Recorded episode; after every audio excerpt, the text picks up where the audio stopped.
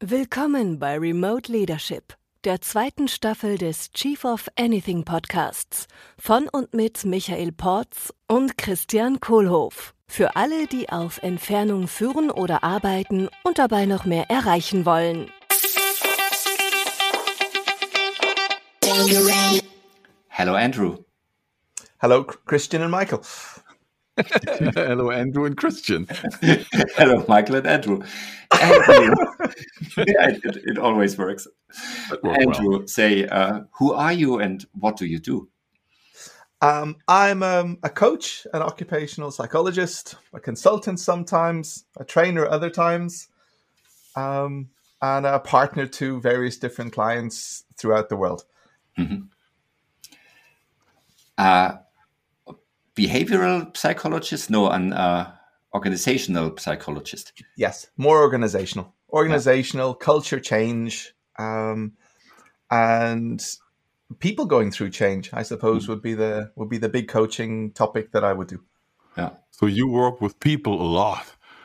A lot, yeah, a lot. It's all people yeah. all the time. yeah, I do not work with technology or anything that is that is electronic. It's a it's a people thing. Yeah, they're, they're my trade. Yeah, and that sounds like uh, from a psychologi- psychologist's uh, standpoint or point of view, uh, this should have been uh, like 12, 14 very interesting months. Or? Um, it has. How can I put it? All psychologists like helping other people go through change. They don't necessarily like going through it themselves. and I would say for the last 12, 14 months, I had to go through as much change as my clients. Mm-hmm. And I would say I'm catching up slowly, yes. Yeah. But yeah, it's been a very interesting month. Um, uh, uh, a lot of, I would describe as dealing with denial. Mm. Um, mm. and and the the deployment of denial as a coping strategy has been something quite amazing from the, mm-hmm. the last year. Like this thing will just last three months and then we'll make everything in three months' time. Ah, and then three months passes. Well, maybe we'll make it in three more months. And then suddenly it's 15 months. The countries are shut down everywhere. And we're saying, you know what? Maybe we need to think about doing something different at this point. I love how this is starting. It's starting with the with, with denial. It's starting with uh, uh, coaches are the people who uh, advise other people on change or help other people to change, but are not necessarily uh, um, so willing to change themselves. So taking these two things, the change over the past 15 months and the denial curve, what was your personal journey then? If we go straight there and then we talk about other people.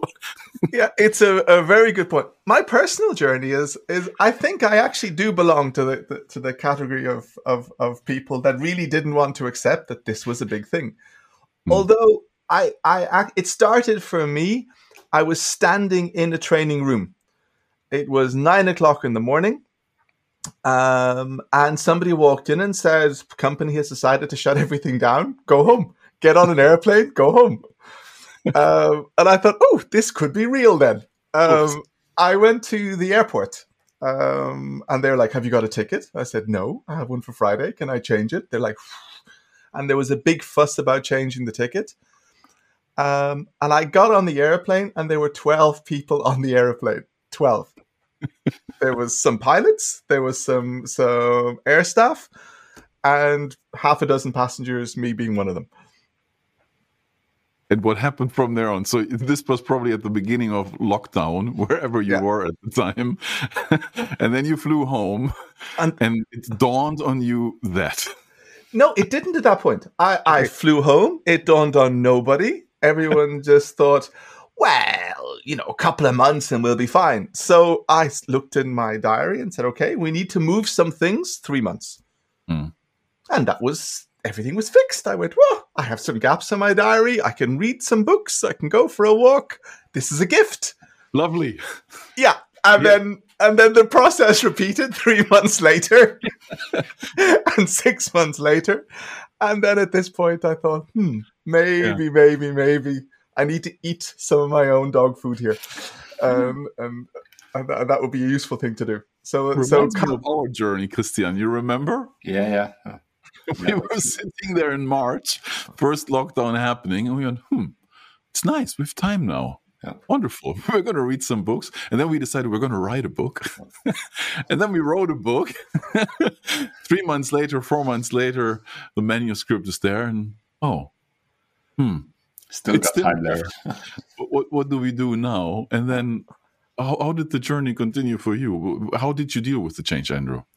Well, at, at some point, then you need to, to to figure out, hmm, this is real. And I kind of sat down and said, you know what? This could last two years. This could Mm. last three years. This could be the the the wartime for for for, for our generation.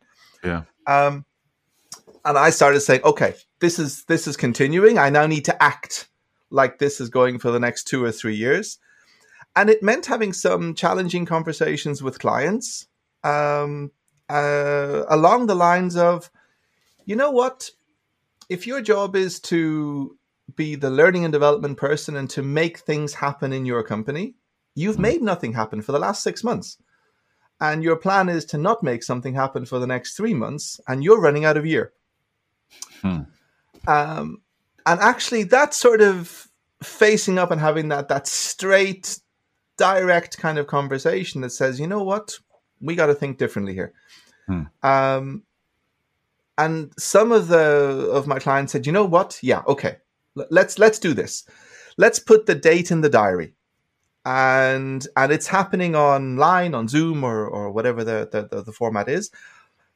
But if by miracle you can travel, you travel. But if not, we make the appointment, we hold the appointment, we do it, and we are keeping our promises from now on. And things for me began to change. Like September, the kids went back to school. September, it all became, you know, it, it kicks off again in the in the learning world. Um, and since then, we've totally lived in the idea that this one is going is only going to last for another three months. But we are booked in. It's happening. It's done. Ah, it's decided. right. It's on. Right. Right. and then what? and now we are nine months after that. Nine months after that, and I still see every single day. Ah, look, we just need to vaccinate three more people, and and and and it's on. And now we're talking vaccine passports, and we're talking all of this type of thing. And there, there's, I think, you know what, this is a, a there is something to be gained from this world, and I think we should we should Yeah. actually maybe focus on that. So when you hear the two words that this podcast is all about, remote leadership, what comes to your mind? Um, I would say that there's uh, the first word that comes to mind, if you were to do a Freudian test on me, would be something like potential. Hmm. There actually is a potential here if I, we, you are actually willing to look at it and, and to say. And I've started to look at what the potential gains could be from this. And I'm thinking that that we shouldn't go back to the old way. We should continue forward in a more hybrid kind of way. And I think we should take the gains out of this and and and, and then do something with that going forward. And there definitely are gains and there definitely are thoughts about it. Yeah. What are the gains? What has worked particularly well? Where 15 months after the beginning of, of the corona situation, you you can you know count the tally and go, oh, actually, here are some nuggets in this that I want to keep for the future, or that the world can keep for the future because it's better. if I start with a simple one on on on me, so if my job is is training, development, coaching, those kind of things, then a contract needs to be kind of signed. Hmm. And there was a kind of a ritual that the contract always had to be signed face to face in person. So you always had to go meet face to face to close the the the, the, the deal. Um, for me, that means two flights down to Europe, uh, an overnight in a hotel, and two flights back for a Hmm. one hour meeting. We should probably say you're based in Ireland. I'm based in Ireland. Yeah. Yeah, so yeah. while it's a very beautiful place, it's not located in the middle of Dusseldorf or somewhere like this, you know? Uh, uh, so, so what that would mean is that I would have to say, oh, this is great that, you know, we're getting together to do it. But it's two days out of a diary for one hour of work. Yeah. Um, and now I can sort of go, well, you know, it'd be great if we could meet together, but as we can't, why don't we just sign this contract kind of virtually and you know do a cup of tea and little ceremony along the way it takes up one hour of my time Okay. now if if i come with that idea and, and, and go to a client like i did i was sitting with a client that that presents physical products and it, it's not this product but let's just say for example it's a shoe it's a safety shoe Hmm. um, and if you look at the where the salespeople were spending their time, they were spending more time driving than they actually were in front of a client because they drove Yeah. around to various different companies. Um, so what does that mean? It in a perfect world, they could go to an industrial park and meet five clients in the day, but it never worked that way. The, Yeah. the, they were never available. So you go one in the north, one in the south, one in the east, one in the west. Typical was two appointments a day. Good was three. A miracle was four. Yeah. Um, and I'm sitting in front of them because I'm their, their their their coach for a different program, and I'm saying, you know what? If we could actually learn how to pr- present this product remotely, you could meet more clients. Mm. So what does this mean? Is that it's about building up packs of of stuff that could be sent to a client, and then having a pitter patter to get the client to open the box or unbox it, as we call now, Mm. and then to start to demo the product. And the the thing about physical products is clients need to hold them, feel them, touch them, bang the table with them. You know, safety shoes, you want to squeeze it and show it's soft, and then you want to hit the toes and show it's hard. It's it's there's a ritual about it. I don't know what it is. I can feel it in my foot. Yeah.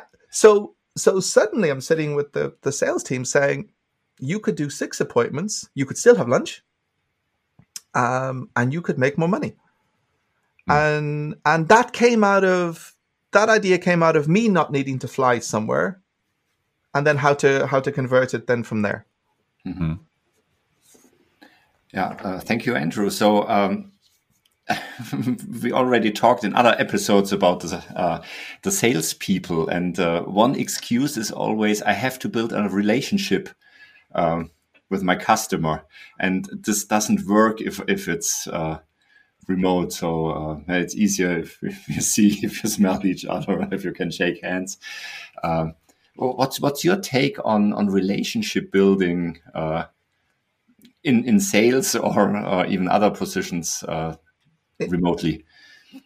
I I'm inclined to partly agree with it that it that that when it came down to getting new business, it was definitely easier to do that remotely with people that you've met before. So Mhm. I found that my sales guys were more comfortable starting with people that they knew and they'd met be- met before. Mhm. So definitely yes, there is a go to, which is go to the people that I that, that I know. At the same time, there are people out there that need to buy something. And if you can be somewhere charming, somewhere friendly, somewhere helpful, somewhere useful, somewhere kind, um, and give them the time to, to buy what they want and answer all the questions that need to answer, and maybe take the care to send the thing to them and let Mm. them feel it, hear it, touch it, smell it, or, or, or whatever, uh, Yeah. and be available a lot, I think it's possible to, to build a relationship. No. So that, that sounds like um, two approaches. So the, the one, the, the first one is relationship first, sales later. and then you just uh, showed sales first because they need something to buy. And then perhaps uh, there's a relationship uh, building up um, in, in the future. Yeah, there's a certain amount of that. I mean, I'm also working with a lot of leaders at the moment that um, have recruited people to their team during the last year and have never physically met them. Yeah. So they noticed that that at the very start they had one new person in the team if this if this makes sense and everyone else they knew and then sometimes the balance can change that 30% of the team could be new you know the graduate intake can, came last summer and there's another one coming in some months time and it doesn't look like they're going to be meeting you know until the autumn or, mm-hmm. or, or latest and they've never physically been in the same room and, and, and met people mm-hmm. so for that, definitely some form of video calling, some form of regular calling, some form of connection. And what I've noticed there that's that's different is when people sit in an office, they kind of get a collective unconscious as to what's going on in the office. So you can feel that there's tension in an mm. office if there is an office. You can see people going by. You can hear the other phone calls, and that's gone when you're working remotely, and that's especially gone if it's your first job. Mhm. So the question then is, how do we get people into that? and how do we connect them in more ways? So, you know, a chat connection, a Zoom connection. Um, and actually, it's not enough to, to give your goal. It's actually better if you got your employee to say, okay, this is what I hear and this is my offer. Mm-hmm. And actually, in that, getting them to make the offer, that seems to go over really well on, on, on Zoom and it seems to overcome the limitations of, of, of managing remotely. Mm. Hey, here's a question. So I'm wondering because you know you work as a coach, uh, um, you train coaches. Yes. You work with a lot of leaders in businesses, some very big businesses. So, what have you seen in the last 15 months uh, with the remote situation being as it is currently? What successful leaders are doing right? What's working? Um, what's definitely working is is actually to have a little bit more one-on-one time with their various different people. Hmm. So so there is the collective meeting. In the collective meetings, some people can get lost. Let's say newer, quieter, shyer kind of people can get lost. Yeah. So a a definite kind of like looking their person in the eyes says, "How are you?" and and and, and what's going on. The second thing is we have an idea in this part of the world, this idea of separating work and life. You know, um, they don't have the yeah. The, you, you, and I have worked down in, in in in the Gulf and places like that, and that separation is not there. Hmm. Um, and at this time, sort of in the depending which country you're in, but in my country for the for the last year, the, the kids have been to school three months of the last year. Yeah. Wow. This means the rest of the time they've been at home uh, doing their education on Zoom in the same house as their parents, who are also working from for, for, from home. Um, so to actually spend like time with people to say, "Hey, how's it? Go- what's going on in your house? Like, is there something that we can do to support?" Um, and then some support with technology and support with stuff would actually make the would make a real difference um, you know, like buy somebody a decent camera or a decent microphone or a decent a, a decent tool to get the job that they need to get done to yeah. done. And I think if you have children in the house, then some kind of understanding as to okay, listen, you, you know, you got to go feed them at some point, you know. Um, yes. um, and and they may not stick to wanting to be fed exactly at the end of your overrun meeting. So yes. so yeah, a little bit of balance of family discipline and work discipline probably a useful thing.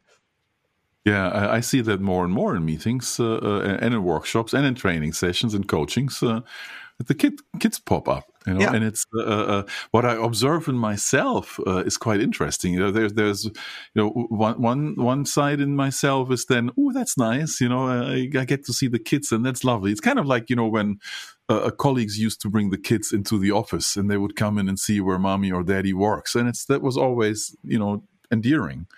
Uh, uh and the other side is thinking oh my god now all the people are going to have all the kids and all the video meetings all the time so where is this going to go? Yeah. so it's like there's a new uh, um, a new stream of business etiquette yeah. uh, uh, evolving. And and and the, i suppose the the the bigger thing behind that observation is what is this going to do culturally? In, in talking company culture, you know, and you know, we have a lot of uh, companies that that we work with, or people that come here and that we speak with, and that that shares. Yeah, we have core values, and we work with values, and they guide our culture.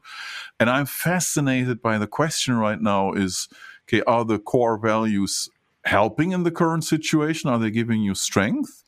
Or is it challenging the culture of the company to evolve to be able to cope with the remote situation better?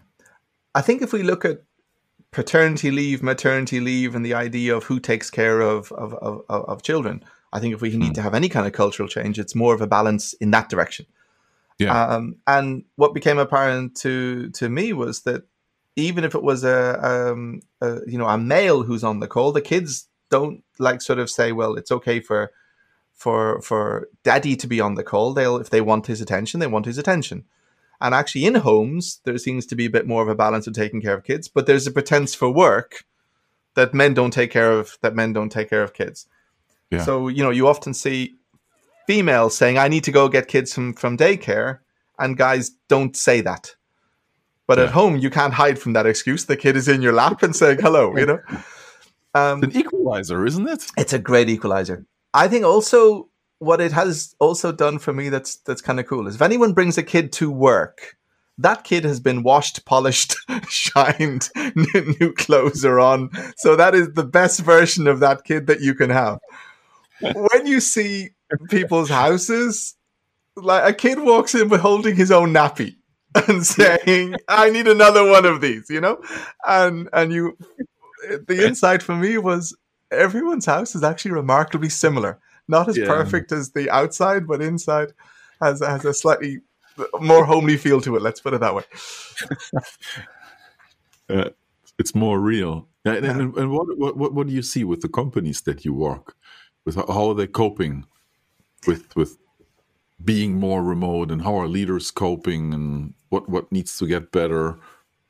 I, I would say at the start they coped really badly. It's a lot of people hunched over laptops. Yeah. Um, and a lot of ideas that everybody needs to be on the call all the time. Yeah. And for me, there was a total boom in what we what I think is now called Zoom fatigue. Yeah. So so for me, it was great. There was six months last year where everybody wanted coaching on dealing with exhaustion from kind of not moving or doing nothing, and uh, yeah. you know, so that was great. Yeah, bring it on. Um, sadly, there is a way to fix it, and that kills your business a bit. But why not?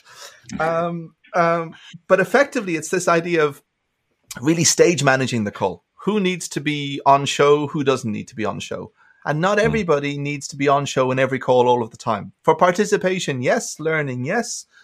Um, voting, yes. But actually, when it comes to processing what's what's going on, some people will say, you know what? If I could just sit comfortably and listen, I would process what's going on, and I would be able to come back with a, a more idea. And for that, I don't want to be sit fixed, hunched over my laptop yeah. for the duration of the call. So I would say this idea of saying, asking people, what is it you need to be more effective, as opposed to you have to be limited by the, the technology. If I looked at a second point, sorry, uh, Christian, go. Uh, okay, no, thank you. Uh, I, I, just wanted to, to come back to the uh, to the one on one. You you said uh, more one-on-one time um, between people apart from from the big meetings. Uh, before our uh, podcast recording, I had this uh, one hour with Michael, and we had no agenda. we just sat there and talked to each other and and tried to figure out, you know, what is the relationship like, what is what what is important for for the for the other one, and what's next so are there are there any other tips, tricks, and tools or methods uh, you can share, uh, which uh, which I can use? No, it's only for me. Egoistic view. It, it's a it's a great question, um, and I'm not prepared with a with an answer.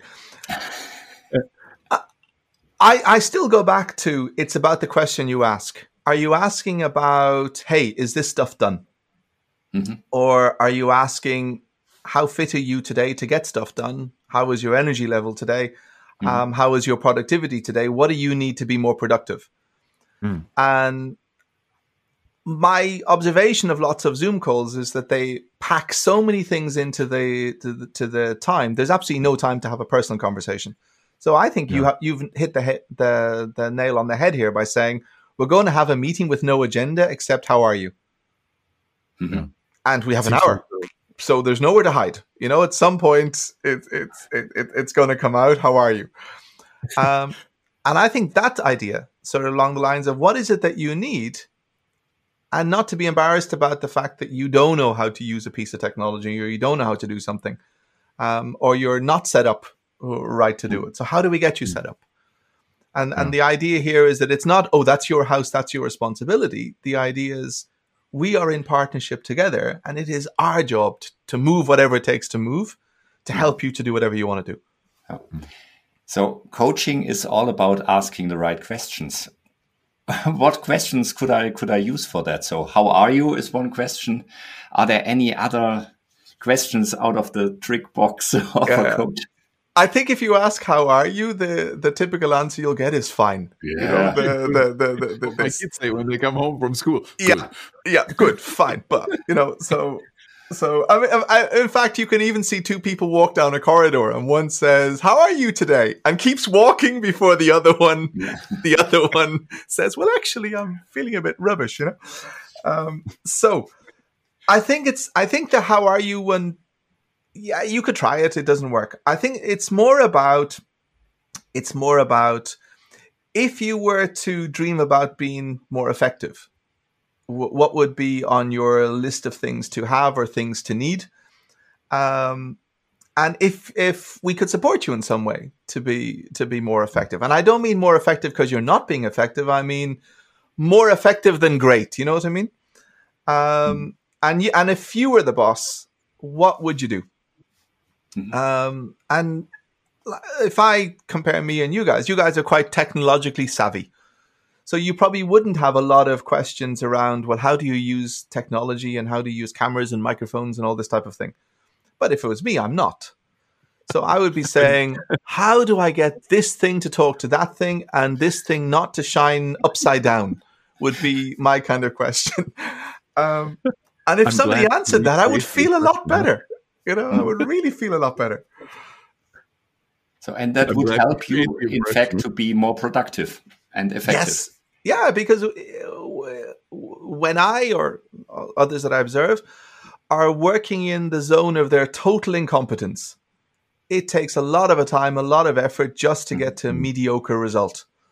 Um, so what I want to do is not spend time there. I want to get out of that fast. And Mm. then I want to spend time in my area of competence and actually deliver something useful or good or positive or or, or, or whatever. What's the uh, um, most inspirational or motivating or crazy stuff that you have seen a person do in the last year or so to to deal with a remote situation? Um, I wouldn't say crazy, but I would say if I if I let's say I live in the south coast of Ireland, it's a low population. Yeah. Um, and one of the things stopping some organizations from growing was they there isn't enough people living in the village, you know, to with the technical skills to, to to do it. Um, and what became apparent in the last year was, well, if I was the leader and all of my people are sitting at home and I'm interacting with them on Zoom, why do they need to be in the same village? Why couldn't they be from another end of the country? Why couldn't they be from another country? Yeah. So I'm now working with a leader and he's saying, I can recruit from the world, from the world. Yeah. And there is no shortage of people. There's, you know, there must be, like in, you know, doing what we do, at least 50 people in, a, in our planet that can do it. And I need to f- figure out a way to get to them. And now this person who lives in a, who works from home at the moment in a small little village house by the sea near me, has a team from five different continents in a village, in, in a fishing village in Ireland. Think about that for a second. Yeah. So no limitations whatsoever apart from your ability to dream and your ability to connect to people from different cultures. And what do I need to get ready for to to manage that? What are the? I'm sure there must be something that's not going to be all that easy with people being all over the planet working together. So what what is it that I got to be ready for and good at as the boss? I, I would say there was a a time when when productivity was measured by the amount of time you spent in the office. Yeah, And there were even games that people played that they would come in and hang their coat over the back of the chair so their boss could see they were in, and then they would go have breakfast. Yeah, Um, um, and this presenteeism and these kind of silly games, and the idea that says, I know people are working because I can see them kind of working, yeah, that is all to do with a limitation of a leadership style. Mm. And actually, it's not about that. I say we get rid of those kind of leaders and we, we get leaders to hire people that want to get stuff done.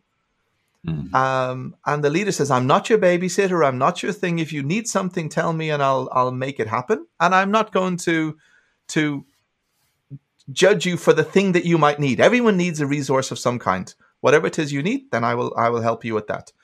I'm not going to sit over you. I'm not going to watch you. I'm going to give you a task. You make me an offer. I accept the offer. Get it done. Hmm. However you want to do it. And especially if you're in different time zones and things like, like that, maybe you're working while I'm sleeping. Fine. I'm not going to Yeah. get up in the middle of the night and, and, and, and check that you're actually w- working. Get the stuff done.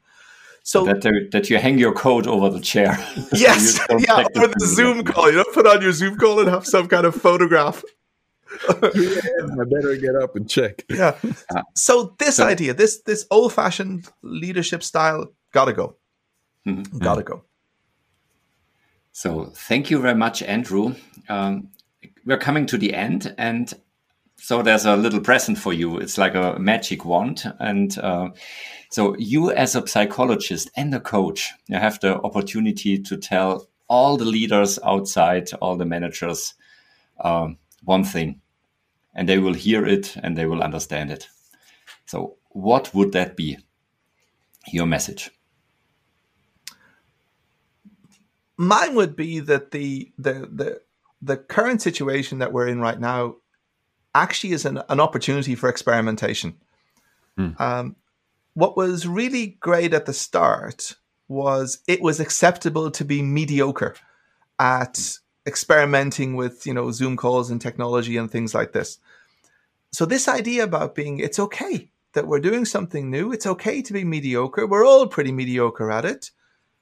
Um, actually, is a really good place to start.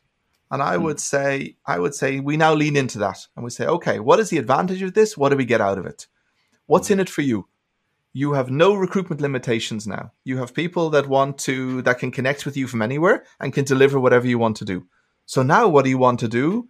And free yourself from the limitations of that people are only doing something if you're standing over them and actually watching them. Hmm. Thank you very much, Andrew. Thanks, Andrew. Good to be together. My pleasure. My total pleasure. And next time we, we meet in Ireland in person, hopefully. Yes. Yes. Oh, no- Yeah, in the pub by the coast down south. Yes, in the I little will- fisher village Where everybody sits at a laptop and is working remotely around the world. with 50 people from five different countries. Thank you very much. Have a nice day and a good week. Bye bye. All right. Bye bye. Das war Remote Leadership, ein Podcast der Core Academy mit Michael Porz und Christian Kohlhoff. Unser Programm und weitere Informationen findest du unter core.academy.